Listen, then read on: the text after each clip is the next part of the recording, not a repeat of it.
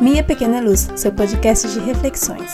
Meu nome é Joyce Kelly e aqui eu compartilho coisas que li, coisas que penso e coisas de Deus. Bem-vindos! Existe uma coisa chamada Síndrome do Impostor, que é basicamente aquela crença de que você é inadequado, incompetente ou um fracasso mesmo. E mesmo que haja evidências que comprovem o contrário, né? Você acredita nisso? É uma luta comum para muita gente, para os perfeccionistas principalmente, e pessoas que trabalham ou servem em posições de, de liderança ou funções públicas. É uma luta comum para muitas pessoas, principalmente mulheres que têm um ministério também, né? Mas vocês lembram da história de Moisés?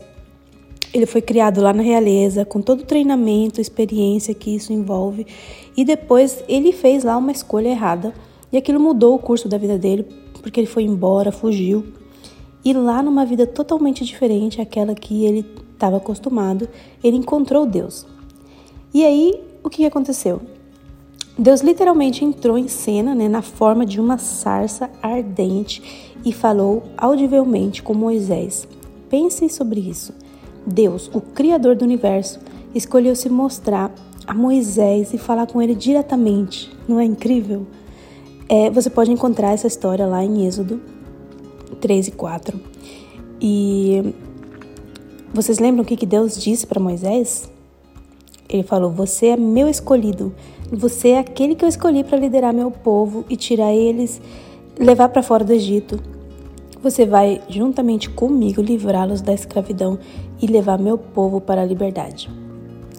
Gente, se Deus aparecesse fisicamente diante de você de uma forma tão espetacular e te dissesse audivelmente uma coisa dessa, te contasse o que ele planejou para você, você aceitaria imediatamente essa palavra? Você diria: "Tudo bem, Deus, então, bora lá, né?" Moisés, ele não fez isso. E provavelmente muitos de nós também diríamos: hum, não sei, será que eu sou a pessoa certa para isso? Ele, Moisés, né, hesitou. E ele deu a Deus razões sólidas para escolher outra pessoa. Ele deixou bem claro que Deus escolheu o cara errado, né? Detalhando de forma convincente, segundo ele, o porquê que ele era inadequado. Libertar uma nação inteira de um inimigo tão poderoso como foi aquele faraó, parecia uma coisa realmente impossível. Mas Deus nos vê não pelo que nós sabemos fazer agora ou que nós somos agora, mas Ele vê aquilo que a gente pode se tornar. E a gente, muitas vezes, no nosso diálogo interno, né, a gente segue umas linhas meio tortas. E com frequência, a síndrome do impostor vem aí nos assolar. Só que não tem que ser assim, porque quando nós estamos fazendo a vontade de Deus para nós, pode ter certeza que vai dar tudo certo. Você que é mãe, por exemplo, não tenha dúvida de que se Deus te deu filhos, então é porque você está qualificada para fazer esse trabalho, né? Essa missão.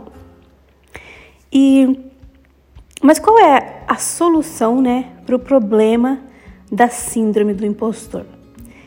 Dessa coisa de pensar que não, mas eu não, eu acho que não vai dar certo, eu não, eu não vou conseguir. Ou eu, eu não sou tudo isso, né, que pareço ser, eu não sou capaz. Em 1 Coríntios 1, 25 a 31, diz assim: o, o apóstolo, né, Paulo, ele estava conversando com a igreja lá de Corinto e ele disse que as coisas que parecem ser loucura de Deus são mais cheias de sabedoria do que sabedoria humana. E aquilo que parece ser fraqueza de Deus é muito mais forte do que a nossa força humana. No verso 26 em diante diz assim: Agora, meus irmãos, lembrem do que vocês eram quando Deus os chamou. Do ponto de vista humano, poucos de vocês eram sábios ou poderosos ou de famílias importantes. Para envergonhar os sábios, Deus escolheu aquilo que o mundo acha que é loucura, e para envergonhar os poderosos, ele escolheu o que o mundo acha fraco. Para destruir o que o mundo pensa que é importante, Deus escolheu aquilo que o mundo despreza. Acha humilde e diz que não tem valor. Isso quer dizer que ninguém pode ficar orgulhoso, pois sabe que está sendo visto por Deus. Porém, Deus uniu vocês com Cristo Jesus e fez com que Cristo seja a nossa sabedoria. E é por meio de Cristo que somos aceitos por Deus. Nos tornamos o povo de Deus e somos salvos. Portanto, como as Escrituras Sagradas dizem, quem quiser se orgulhar, que se orgulhe daquilo que o Senhor faz.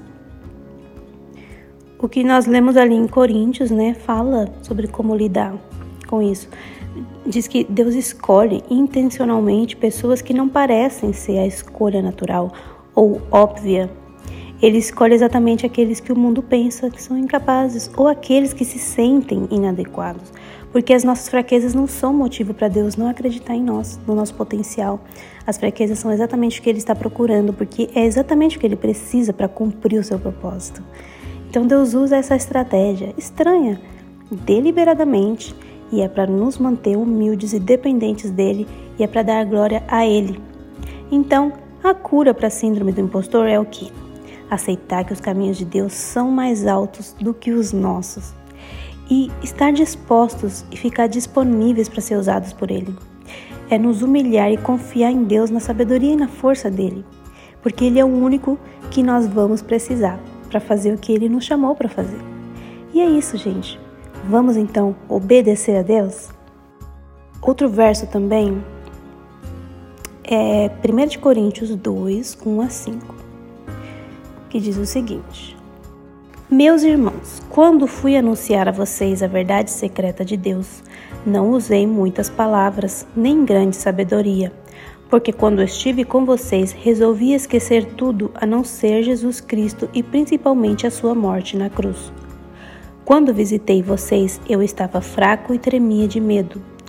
O meu ensinamento e a minha mensagem não foram dados com a linguagem da sabedoria humana, mas com provas firmes do poder do Espírito de Deus Portanto, a fé que vocês têm não se baseia na sabedoria humana, mas no poder de Deus.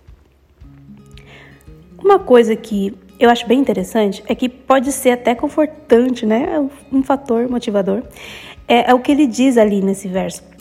Que ele fala assim: quando eu visitei vocês, gente, eu tava fraco, morrendo de medo. Imagina, Paulo falou isso. O próprio Paulo ficou tímido, né? Ficou com medo, mas ele foi fazer o que Deus chamou ele para fazer. E ele era alguém muito qualificado para o trabalho, inteligente, estudado, mas é, isso prova né, que todo mundo pode ter esse sentimento, né? De, de talvez pensar, ter, ter um pouco de medo, né? Do, do que vai acontecer, mas temos que enfrentar o medo e fazer o que Deus pediu para fazer. Se Ele te chamou, é porque Ele está vendo em você que você pode realizar isso que Ele te chamou para fazer e é Ele quem te capacita, é Ele quem vai falar por você e vai dar tudo certo. Você ouviu Minha Pequena Luz, seu podcast de reflexões. Meu nome é Joyce Kelly e aqui eu compartilho coisas que li, coisas que penso e coisas de Deus. Se você gostou, volte e ouça as próximas mensagens. Você também pode compartilhar com seus amigos. Até a próxima!